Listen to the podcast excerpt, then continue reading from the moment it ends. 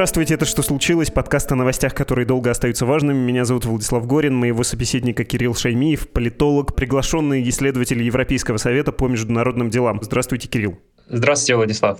Время записи и выхода этого эпизода 26 июня 2023 года, понедельник, второй день, как э, в Российской Федерации закончился мятеж ЧВК Вагнера и Евгения Пригожина, имевший все возможности превратиться в государственный переворот.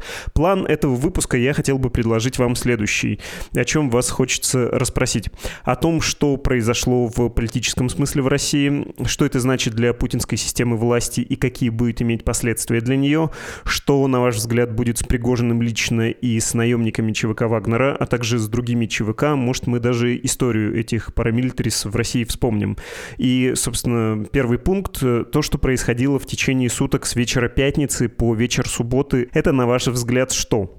Это, на мой взгляд, еще продолжающаяся попытка переворота, либо как минимум, как вы сказали, бунта против российской власти, организованная человеком, у которого есть большая неформальная вооруженная сила, которая была создана и поддерживалась только благодаря решению и поддержке президента Российской Федерации Владимира Путина, который в итоге вошел в конфликт с большим количеством российской элиты, которая в том числе является командой Владимира Путина, и это привело к э, неразрешимому кризису, когда в итоге Путин встал на сторону Министерства обороны и потребовал от Вагнера и других добровольных формирований влиться в систему Министерства обороны. Евгений Пригожин с этим не согласился и решил действовать единственным способом, который у него был возможен. Если не слушать пропагандистов в России и Союзной Беларуси, которые говорят, что произошедшее было доказательством прочности, зрелости системы и общества, показателем того, как э, люди поддержали действующий режим, то самая частая оценка случившегося примерно следующая. И на Западе, и внутри страны. Пригожинский мятеж стал самым серьезным вызовом для власти Владимира Путина за всю историю его существования, в смысле не Владимира Путина, а именно его властвования. Это этот кризис э, ослабил режим и стал следствием войны. Э, вам эти формулировки кажутся бесспорными? Если да, не могли бы вы объяснить? Если нет, то поспорить чем-то из этого. Ну или дополнить этот список. Он довольно куцый, конечно, хотя здесь э, информационный минимум, кажется, присутствует. Я бы начал, наверное, со второй части вопроса, что касается войны. Это, безусловно, стало продуктом полномасштабного вторжения России в Украину как сама фигура Пригожина, так и формирование относительно многочисленной, абсолютно неформальной вооруженной силы подчиняешься конкретно вот этому человеку. Если бы не было полномасштабного вторжения, а еще лучше не было бы такого ограниченного вторжения с 2014 года, то, возможно, Евгений Пригожин так бы сейчас и занимался отмытием денег и госконтрактами в сфере кейтеринга вооруженных сил там, и других продовольственных господрядов.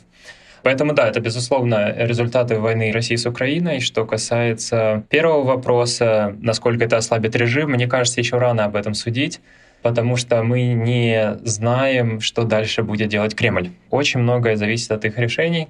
Если они сейчас действительно думают, как разобраться с Пригожиным, скорее всего, его посадить в тюрьму или убить. Для этого потребуется интенсификация репрессий, больше полномочий, больше средств, возможно, перестроение части силовых элит, которые, скажем, не проявили должной лояльности, должной активности по противодействию Пригожину, то режим тогда только окрепнет, это не значит, что страна крепнет. Я хочу напомнить, что очень важно разделять российский политический режим и Россию как государственность, да, как э, государство.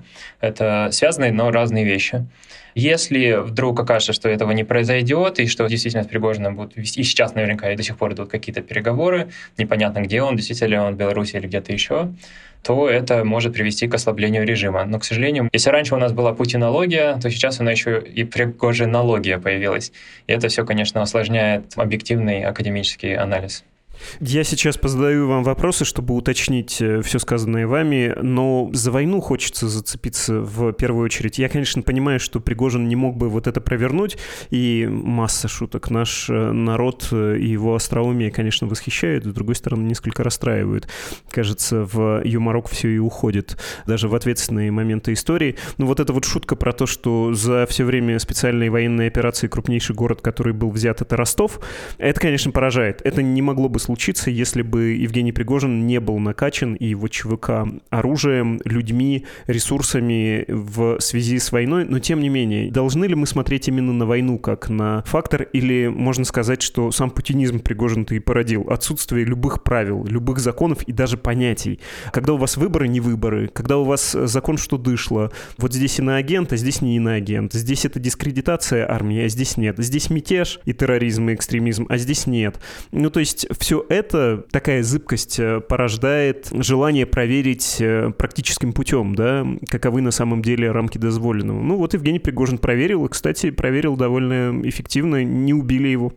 Это очень важный и отличный вопрос, который, я считаю, особенно там всем российским, особенно оппозиционным политикам нужно сейчас думать, как ответить он многосоставной. С одной стороны, появление Евгения Пригожина, как по-английски называется warlord, такого военного полевого командира, это естественный результат войны. Не было войны, Евгений Пригожин, опять же, если и была какая-то незаконная частная военная кампания, то, скорее всего, очень ограничена на территории Сирии, что он и делал до, собственно, полномасштабного вторжения в Африке и других государствах. И в том числе он был бы, скорее всего, в тени, как он, я напоминаю, судил всех подряд журналистов, которые заявляли, что он на самом деле владелец ЧВК Вагнера.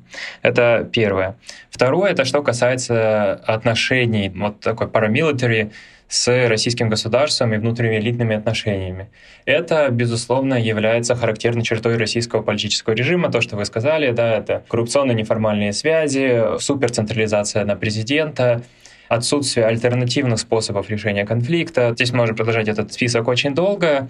Когда начались первые признаки конфликта Пригожина с Министерством обороны, и когда они вылились уже, собственно, в публичное поле, это было симптомом чего? Симптомом того, что как на неформальном скрытом уровне, так и среди формальных институтов нету канала, с помощью которого вот это недовольство можно было бы канализировать. Ну, например, помните, когда Пригожин обвинял Министерство обороны в предательстве в Бахмуте, да, что, значит, они не дают снаряды, там, минируют пути отхода и так далее. Как должно было быть, давайте представим, ну, для ментального такого упражнения в относительно, там, может быть, институционализированной или даже, может, демократической стране. Такие заявления должны были сначала пойти в контролирующие органы, которые должны были автоматически среагировать на это, провести какие-то проверки, узнать, понять, в чем, собственно, причина, действительно ли это и так или нет. В России, естественно, это абсолютно не работает. Когда он вышел в публичное поле, соответственно, никакие другие альтернативные органы никак не среагировали. Возможно, это потому что действительно не было команды сверху из команды из Кремля. И таким образом конфликт продолжался, не находя мирного способа решения. И это, естественно, является чертой российского политического режима в военное время, что, опять же, Владимир Путин создал такую систему. Во-первых, он позволил создать ЧВК Вагнера. Во-вторых, он назначил в Министерства обороны абсолютно своего такого союзнического политика, который не до конца обладал хорошими, качественными навыками и знаниями по тому, как управлять Министерством обороны. Ну и в-третьих, что российский режим был создан таким образом, что такие крупномасштабные конфликты среди элит решаются вот такими неформальными способами, а не более институционализированными. Не люблю такое слово, но такими адекватными, цивилизованными, как, скажем, особенно в демократических государствах.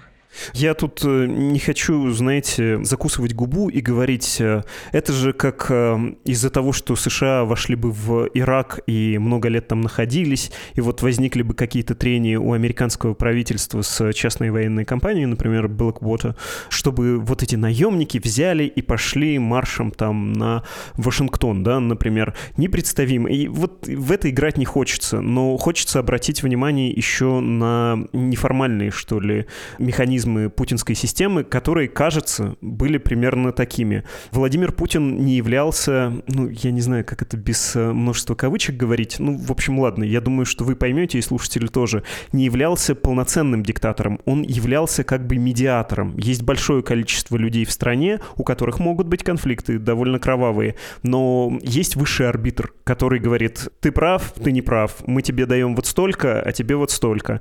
Война все это во многих смыслах обострило. Ресурсов стало меньше, конфликты стали острее и болезненней. Владимир Путин из арбитра превратился, даже я бы сказал, снизился да, до одного из непосредственных участников процесса, в том числе потому, что он вручную кучу вещей всяких управляет. А можем мы говорить, что война катализировала и привела к некоторой деградации вот даже вот этой путинской системы и ее механизмов э, медиации и разрешения конфликтов? Война стала что-то вроде такого якоря, который начал, э, скажем, сдерживать и контролировать и одновременно направлять российскую политическую систему. Главная цель, по крайней мере, до мятежа Пригожина, цель российской политической системы после начала полномасштабного вторжения — это, если не победа Украины, то получение такого результата, который, значит, устроит политическое руководство. И когда у нас есть такая неформальная политическая система, естественно, Путин логичным образом стал, и, ну, Кремль, администрация президента, стала направлять ресурсы, курсы человеческий капитал на именно достижение этой цели, и тем самым снижая возможности для балансировки среди различных групп элит. Но ну, на самом деле таких идеальных тоталитарных режимов, где, значит, один человек всем заправляет, уже давно нет. Даже мы можем представить роль Саддама Хусейна, Муаммара Каддафи в тоже серьезных многосоставных странах, что когда они ушли из власти, привело к большим проблемам, как раз потому что важная роль автократа как такого медиатора была просто вынута из политической системы. Все эти группы стали друг друга ненавидеть. Ну, здесь сравнивать, естественно, африканские ближневосточные страны с Россией нужно с большой начашкой, но механизм похожий. Поэтому, если такую метафору производить, то ЧВК Вагнера и Пригожин — это что-то вроде такого артефакта российской политической системы, переданной половым путем. То есть они были созданы для целей Владимира Путина, сначала внешнеполитических, да, в дальней внешней политике, в Ближнем Востоке и Африке. Затем они оказались удобными для вторжения в Украину, и в итоге это привело к такой серьезной болезни, в кризису, в котором мы сейчас находимся, который при этом еще одновременно развивается. Посмотрим, как он будет длиться в ближайшее время. Вы про это немножко сказали. Какой будет реакция системы, на ваш взгляд? Ужесточение внутренней политики, расширение репрессивных практик? И если да, то в отношении кого? Опять же, надо понять, собственно, что там происходит сейчас в Кремле. На мой взгляд, ради сохранения власти Владимира Путина, особенно в среднесрочной перспективе, мятеж Пригожина должен быть наказан по крайней мере, руководители. И полагаю, что большого смысла там в репрессировании абсолютно там около нескольких тысяч приконских наемников нет. Если их на них надавить, они могут встроиться или уйти в отставку. Но руководители, в том числе военные, под Пригожиным стоят другие люди, их нужно репрессировать, кого-то мягко, полностью исключив, кого-то посадить в тюрьму или просто уничтожить тогда российский политический режим под руководством Владимира Путина только усилится. Что, опять же, не факт, что будет хорошо для страны. Но здесь я считаю, что вообще хороших вариантов для Российской Федерации нет. Есть плохие, есть хуже варианты. Э, если такого не произойдет, то особенно если мы ставим за гипотезу как верную, что Пригожин сейчас на самом деле выторговал некоторую паузу, чтобы это действительно не привело к такому неконтролируемому насилию, то мы увидим следующие эпизоды. Это как я такой сериал с новыми сериями, с возможностью новой эскалации, и посмотрим, как это будет развиваться. Почему это не может пойти по мирному сценарию, компромиссному, о котором Кремль открыто говорил? Ну как там, Песков вышел и сказал, что дела будут прекращены, Путин дал гарантии, а гарантиями является его слово, трогать не будут лично Евгения Пригожина, а также, учитывая военные заслуги наемников из ЧВК «Вагнер», они могут разойтись э, по домам, а те, кто не участвовал в том, что Пригожин называет маршем справедливости, они могут пойти в Министерство обороны стороны и подписать контракты. Ну, то есть, что мы из этого видим? Структуру расформируют, самого Пригожина и участников амнистируют, а его командный состав офицерский, ну, то есть, по всей логике вместе с Пригожиным, да, они должны начать как-то гибнуть странно, как это было в ЛНР, ДНР с несговорчивыми или просто излишне непонятливыми полевыми командирами. Но, может быть, и дела какие-то будут, хотя, ну, вот вроде обещано, да, на всю страну было сказано. Что мешает э, остановиться на этом? Почему это для Путина неприемлемо, как для человека, который хочет удерживать и укреплять личную власть? Потому что Евгений Пригожин, во-первых, успел поссориться примерно со всеми. Он э, во время полномасштабного вторжения, как мы видели, критиковал всех подряд, не только Министерство обороны и начальник генерального штаба за, по его мнению, неправильное ведение войны, но и в том числе представителей российских элит, их детей за то, что они понятным образом прохлаждаются за границей и там не вступают в добровольческие батальоны и не воюют. То есть он работал абсолютно в таких патриотических позициях, выступая, по сути, всей той политической системы, которая складывалась годами под руководством президента Путина. На чем да, она была основана, что, будучи членом элиты в этой политической системе и сохраняя лояльность Владимиру Путину, вы получаете богатство, власть, какое-то поощрение, статус. А какие там у вас идеологические позиции, если вы согласны с проектом Владимира Путина, это уже там второе место, главное оставаться лояльным.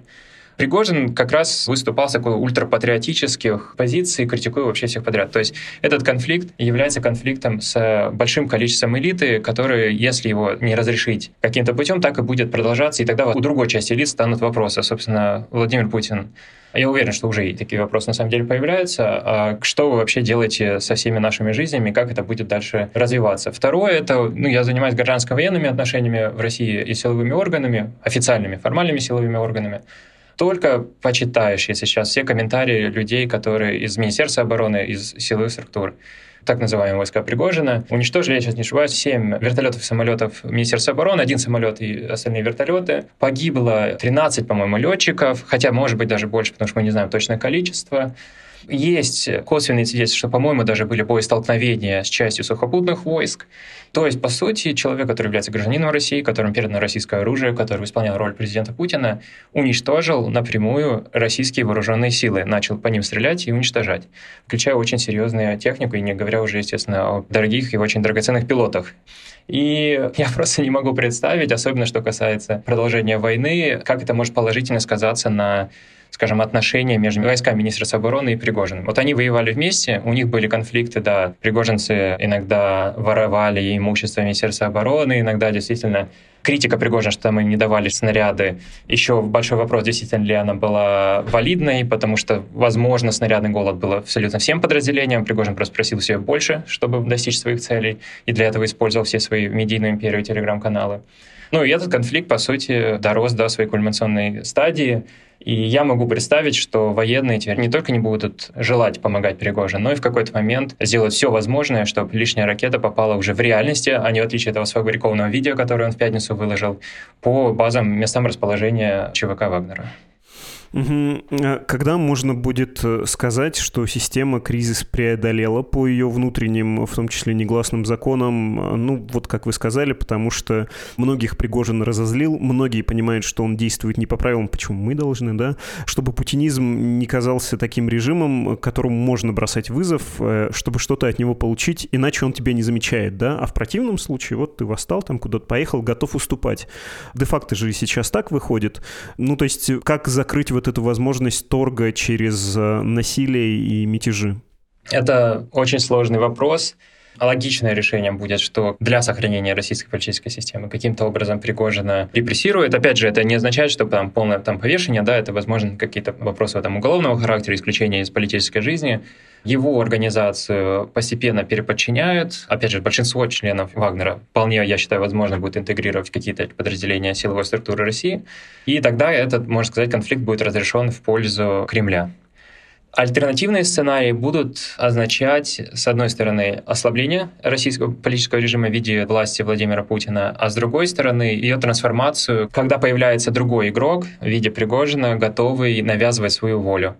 На мой взгляд, Путин к этому не готов. Скорее всего, все политические управленцы это понимают. Отсюда мы видим вот такое затягивание ситуации с Шойгу, с Герасимовым. Вроде сейчас выложили какую-то консерву с записью с ним. И опять же, я боюсь сейчас предсказывать, но я бы, скажем, поставил бы свои деньги, если бы я этим занимался, на то, что Владимир Путин постарается сохранить Шойгу и Герасимова, чтобы, опять же, сохранить себя как политического лидера. Либо тогда придется как-то все это переигрывать, сваливать всю вину, по крайней мере, на Герасимова, но это будет такой долгий процесс с неясным исходом. Про это спрошу еще обязательно, но у меня есть прежде наивный вопрос про «а как же слово президента?» ну, То есть если в этой системе есть э, или должен быть, она хочет, чтобы он был арбитр, который решает и говорит «ты не ты. Как э, верить ему тогда в следующий раз? Ну вот он скажет свое слово веское снова, а потом ему ответит, да мы помним, мы помним, чего стоит твое слово. Ты тоже обещал там амнистию Пригожину, каким бы он ни был, а потом прикончил его. Мне кажется, здесь важно понимать то, что в такой высокой политике слова значат тогда, когда они подкрепляются общим пониманием, что эти слова стоят чего-то, а во-вторых, еще с конкретными действиями. На данный момент Пригожин является угрозой не только для Владимира Путина, а вот для российской политической системы и большого количества элит. И, на мой взгляд, устранение Пригожина будет воспринято с пониманием по крайней мере, какое-то важное количество части, это прежде всего силовой частью российских элит. Но здесь действительно вопрос, есть еще гипотеза того, что у Пригожина есть какие-то союзники внутри силовиков, но здесь я не буду спекулировать, информации я такой конкретно не видел. Поэтому, если провести аналогию, это что-то вроде вот захват заложников. Недавно, да, была годовщина теракта в Буденовске. И вот когда происходит захват заложников, то власти сначала пытаются вести переговоры, идут, возможно, какие-то маленькие уступки, там, не знаю, привезти продукты, воду, там, может быть, какие-то символические жесты. Но в России российской истории в итоге начинали штурм и старались уничтожить всех э, террористов, хотя, ну, и в Буденовске это сделали уже потом. Потому что они являются угрозой для российской системы, и, на мой взгляд, это будет логичным продолжением того, что сейчас началось.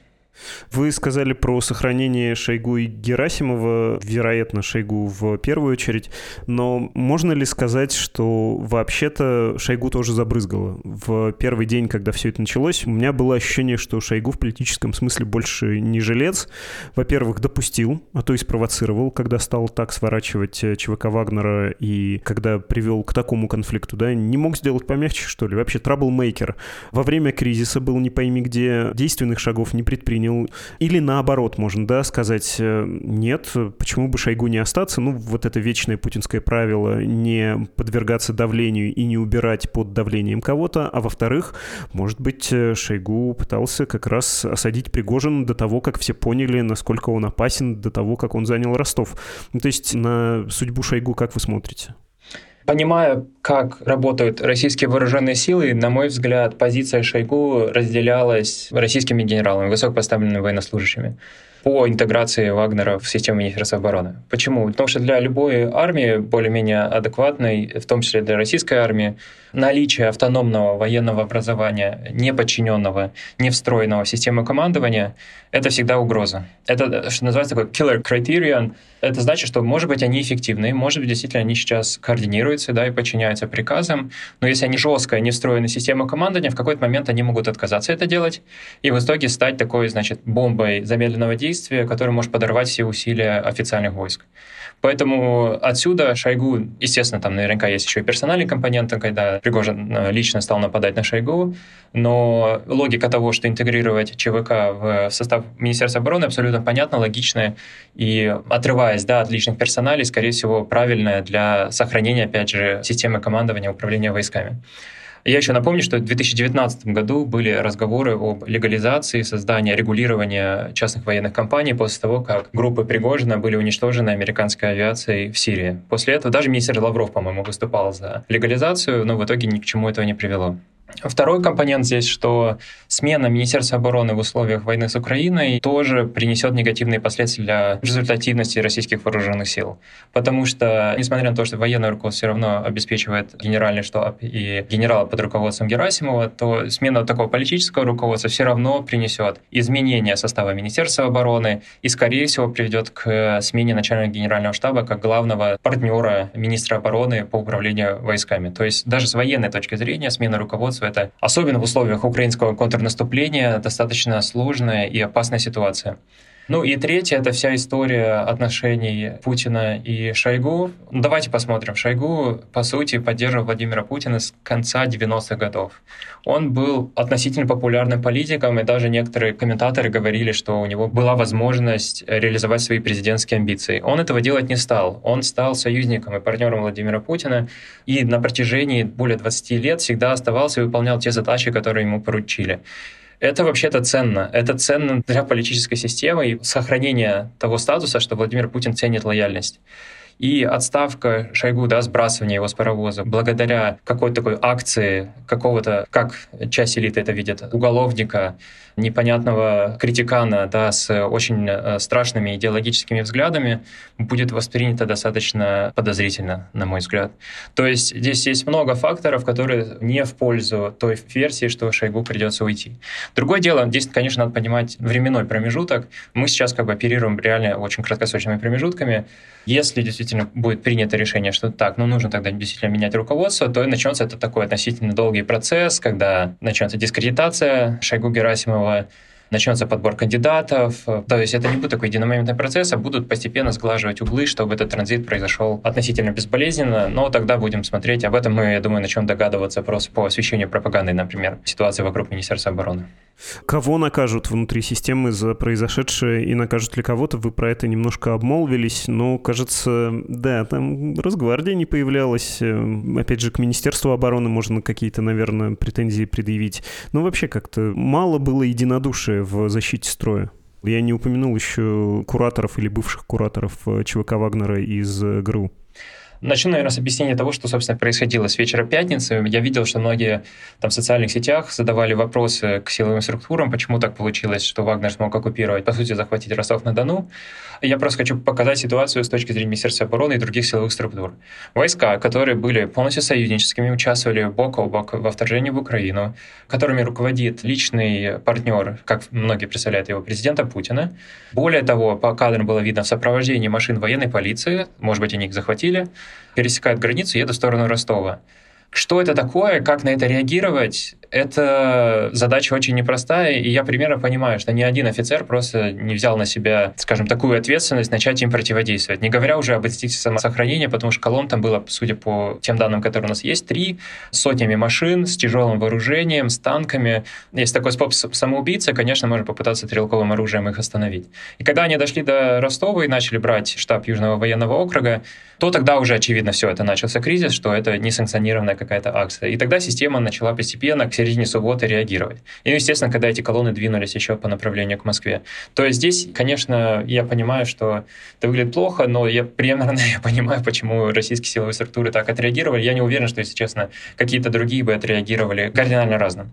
С точки зрения ответственности по предотвращению, это, естественно, прежде всего было поле Федеральной службы безопасности, контрразведки, я когда в своих комментариях говорил, что когда Пригожин стал открывать центры рекрутирования по всей стране, я надеялся, что ФСБ это очень жестко курирует и контролирует.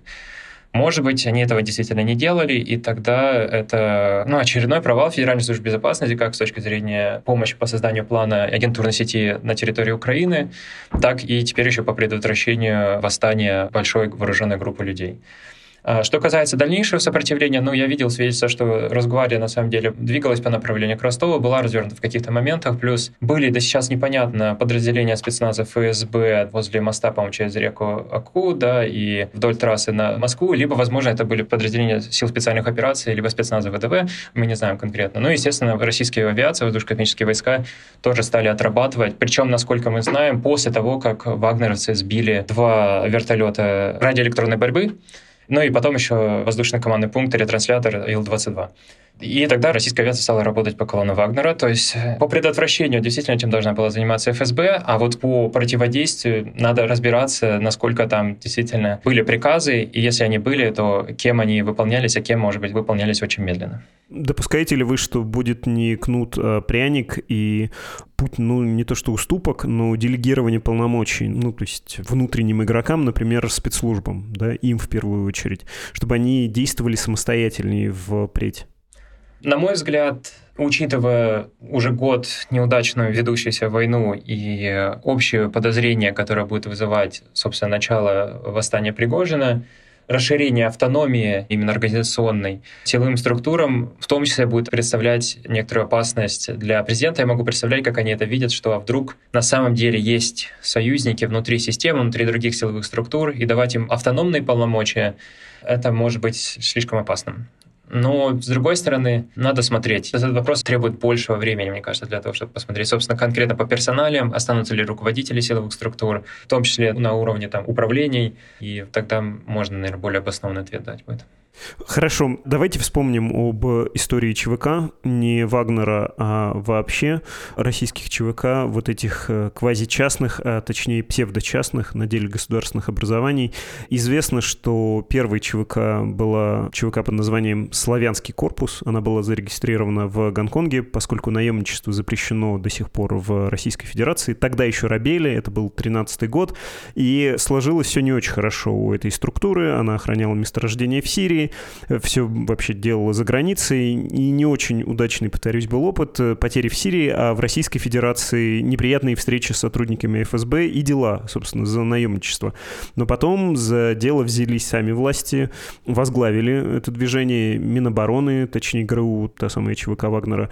Изначально для присутствия Кремля в режиме их там нет, да, в разного рода странах.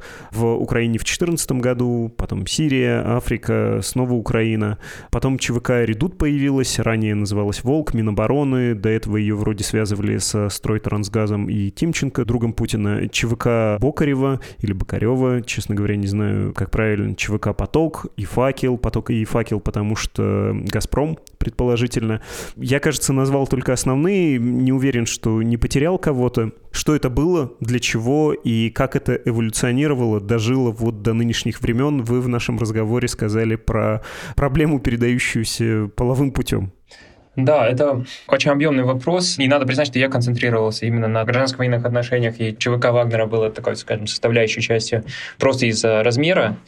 И я бы начал свой ответ с того, что мы до конца не знаем, насколько большие другие добровольческие формирования Насколько мы видим, проблем с их интегрированием в систему Министерства обороны не было. И, на мой взгляд, скорее всего, эти добровольческие формирования являются относительно ограниченной, да, количественно ограниченной военной силой, и более того, под руководством людей, которые не обладают такими политическими амбициями, как Пригожин, и гораздо больше зависят от э, российского государства, чем сам Пригожин. Что касается истории да, Вагнера в российской системе, то я, кстати, напомню, да, что стали подозревать, что Пригожин является владельцем Вагнера не сразу. Тогда одним из первых лиц, с которым мы стали разговаривать, это был военный руководитель Вагнера Дмитрий Уткин, бывший военнослужащий как раз Главного управления Генерального штаба Министерства обороны.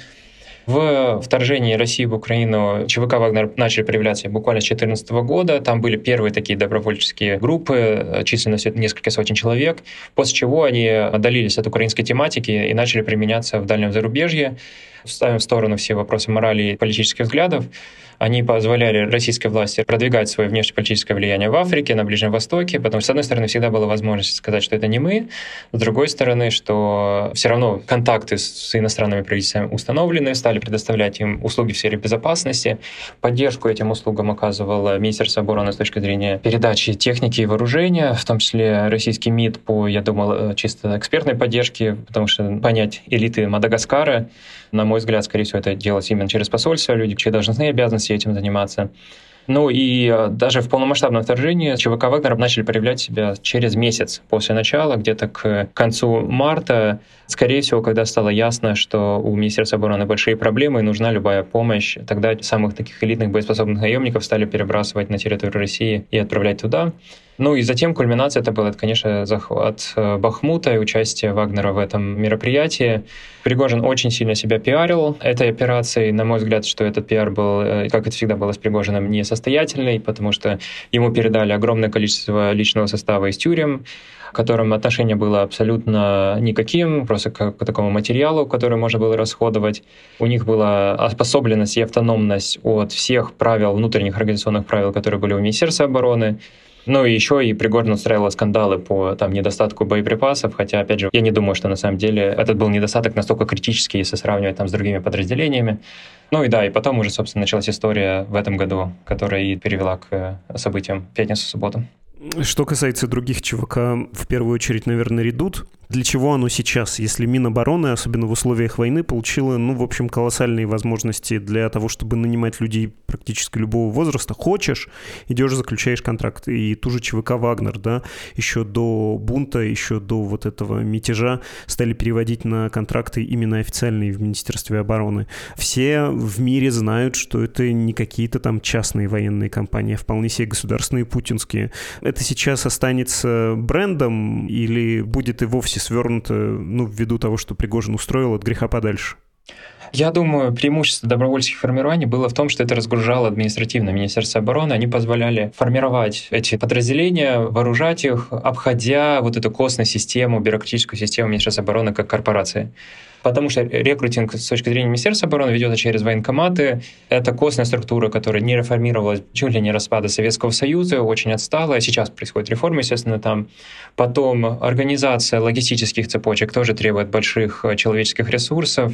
И особенно в условиях мобилизации, которые тогда объявили, что этих ресурсов просто не хватало по перевариванию большого количества поступающего человеческого ресурса личного состава. И добровольские формирования стали таким полезной помощью, когда к ним там в частным образом закупали, скажем, какие-то китайские дроны, там дополнительное не военное обмундирование, не боевое, да, оружие выдавало уже Министерство обороны, и отправляли, вероятно, на там, опасные участки, где как раз они могли быть быстрой такой формой реагирования и организации обороны против там, украинских войск, например. То есть я вижу в этом такой административный, управленческий компонент. Это, скажем, добровольная помощь армии и флоту в условиях военной операции. Последний вопрос про Евгения Пригожина. Я думаю, что мы просто на неделю вернемся к этой теме. Очень интересно, что с ним будет дальше и случится ли развитие его карьеры в Беларуси. Что вы думаете о его менеджерских качествах и качествах организатора военных вооруженных формирований? Может ли он стать действительно полезным, исходя из своей квалификации, человеком, который союзнику Владимира Путина поможет э, сформировать э, какие-то тоже боеспособные соединения, которые могли бы принять участие в случае внутренней смуты на стороне диктатора или в случае какой-нибудь э, внешней угрозы тоже использоваться? Или это фигура в военном смысле дутая и без э, поддержки военной, без поддержки полномочиями и финансами он не так уж состоятелен. Я думаю, что некоторые могут очень переоценивать роль Пригожина как военного командира. Во-первых, потому что у него нет э, никакого адекватного военного образования, не говоря уже об опыте. Этот опыт не вопрос нескольких лет, а десятилетий службы постоянной. Если мы посмотрим на его историю до, собственно, такой активной участия со своим вооруженным формированием, то если он такой патриот, то почему тогда его контракты с Министерством обороны, по сути, предоставляли некачественное продовольствие в части? Критика была со всех сторон. Я лично видел эти продукты, и он делал на этом огромные деньги. Это, наконец, человек, который отсидел в советской тюрьме в 80-х годах за воровство, за такие очень банальные преступления, и в 90-х годах, хоть официально считается, что он там э, создавал ресторанный бизнес, но, скорее всего, я думаю, это в том числе было способом по отмыванию денег, потому что ресторанный бизнес очень удобная для этой сферы в 90-х годах. И э, у меня большие сомнения к военным качествам Пригожина как, собственно, военного командира. Другой вопрос, что под ним находятся серьезные офицеры, которые служили в очень э, боевых, серьезных подразделениях Министерства обороны с большим боевым опытом. Прежде всего, это Дмитрий Уткин, конечно. И это действительно люди с военным опытом, с сознанием, умениями организации. И будучи необремененными многочисленными регуляциями, уставами, требованиями, которые есть в Министерстве обороны, это давало им больше возможность по применению сил и средств, особенно когда еще стал этот поток наемников из тюрем, что это развязывало эти руки, Таким образом, в то время как там Министерство обороны все еще пыталось как-то разобраться, как это с этой системой отчетов и бланков заявок устаревших уставов противостоять украинской армии, Пригожин, собственно, у него было больше возможностей по инновации и созданию относительно более мобильной, более динамичной структуры. Но, опять же, если мы представим, опять же, умственное упражнение проведем, что если бы Министерство обороны поставили в такие условия, я полагаю, что и мы увидели прогресс, в том числе и в официальной части вооруженных сил силового сектора России. Спасибо вам гигантское, Кирилл. Спасибо, Владислав. Это был Кирилл Шамиев, политолог, приглашенный исследователь Европейского совета по международным делам. Сейчас будем прощаться, хотя до этого напомню об одной важной вещи. Потом прочитаю ваши письма и поблагодарю вас.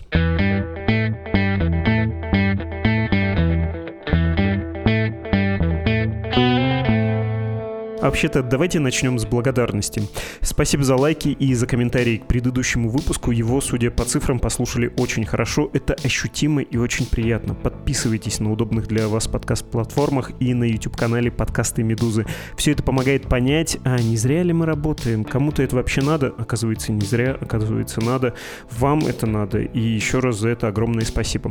Второе. Просьба это или важное объявление, как хотите, сами так и называйте. Когда был Пригожинский Гражданский мятеж, может так совпало, в Российской Федерации начали ограничивать один из инструментов распространения новостей от неподцензурных медиа — гугловский агрегатор. Это все очень нервирует, и нет сомнений, что ограничения будут только нарастать, они, собственно, и нарастают. Так что, пожалуйста, чтобы читать и слушать «Медузу», установите и обновите приложение. В нем, кстати, есть функция смены значка приложения. Случайно заглянувший в ваш телефон человек не поймет, что это «Медуза», особенно если поместить его, не человека, а приложение в нижнюю строчку избранных приложений.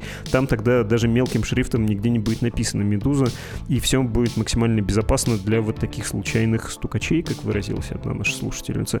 Еще телеграм-канал я назову только главный Медуза Live, и если вы еще не подписаны, подпишитесь, пожалуйста. И вообще, любые доступные вам с VPN и без VPN соцсети, где присутствует Медуза, используйте. Кроме того, существуют дружественные нам рассылки, email рассылки, сигнал и кит. Если вы подпишетесь на все, что я описал выше, это позволит вам в случае чего не только получать новости, но еще и узнать, как обойти очередные ограничения на распространение информации в российском интернете. Самое время подстраховаться именно сейчас сейчас. Не затягивайте это. Когда случится ограничение, будет уже поздно дергаться, искать, что-то устанавливать. Самое последнее. Основной источник финансирования «Медузы» — это, как вы знаете, ваши пожертвования. Если вам нравится наша работа и вы хотите, чтобы мы дальше могли ее делать, а еще если у вас есть невидимые Российской Федерации счета или криптовалюта, заходите на страницы support.meduza.io и save.meduza.io, рекомендуйте английскую версию «Медузы» друзьям-иностранцам и говорите, что да, этому изданию можно помочь финансово. Раньше у нас была реклама, эти деньги отнял статус иноагентов, потом были российские жертвователи, их отняли санкции, а также статус нежелательной организации в Российской Федерации. Теперь мы снова пробуем найти, как финансировать работу редакции, и да, вынуждены просить вас, но это а, строго добровольно, б, должно быть безопасно для вас. Ну а вот теперь письма с адреса подкаста собакамедуза.io. Алексей из Пенсильвании написал список вопросов о Пригожине и мятеже. Отвечаем, Алексей, на надеюсь, своими выпусками на ваши вопросы вот буквально вижу, что отвечаем. Кроме того, вы написали про то, что чей же Пригожин актор и что все это сделано для десакрализации Путина. Ой, как-то это слишком сложно, я бы сказал. Сам себе этот самый Пригожин актор, вон как на акторствовал. Слушатель без подписи написал, показалось удивительным, что при обсуждении марша Пригожина не было какой-либо видимой реакции со стороны УДКБ. Казахстанский опыт января 2022 года, казалось, показал, что целью организации является препятствование несанкционированным движениям в народе. Есть ли у вас предположение, почему от участников организации ничего не было слышно, или же дипломатический гений Лукашенко и был той самой помощью от дружественных стран? Не такой уж, видимо, и гений, скорее всего, посредничество было. В этом состояла роль Александра Лукашенко не то чтобы его гениальность тут сработала. А про УДКБ можно было бы поязвить про полнокровность этой организации коллективной безопасности, про то, что ну вот такая она, да, такая уж она коллективная. Но чисто формально РФ ведь о помощи даже не просила.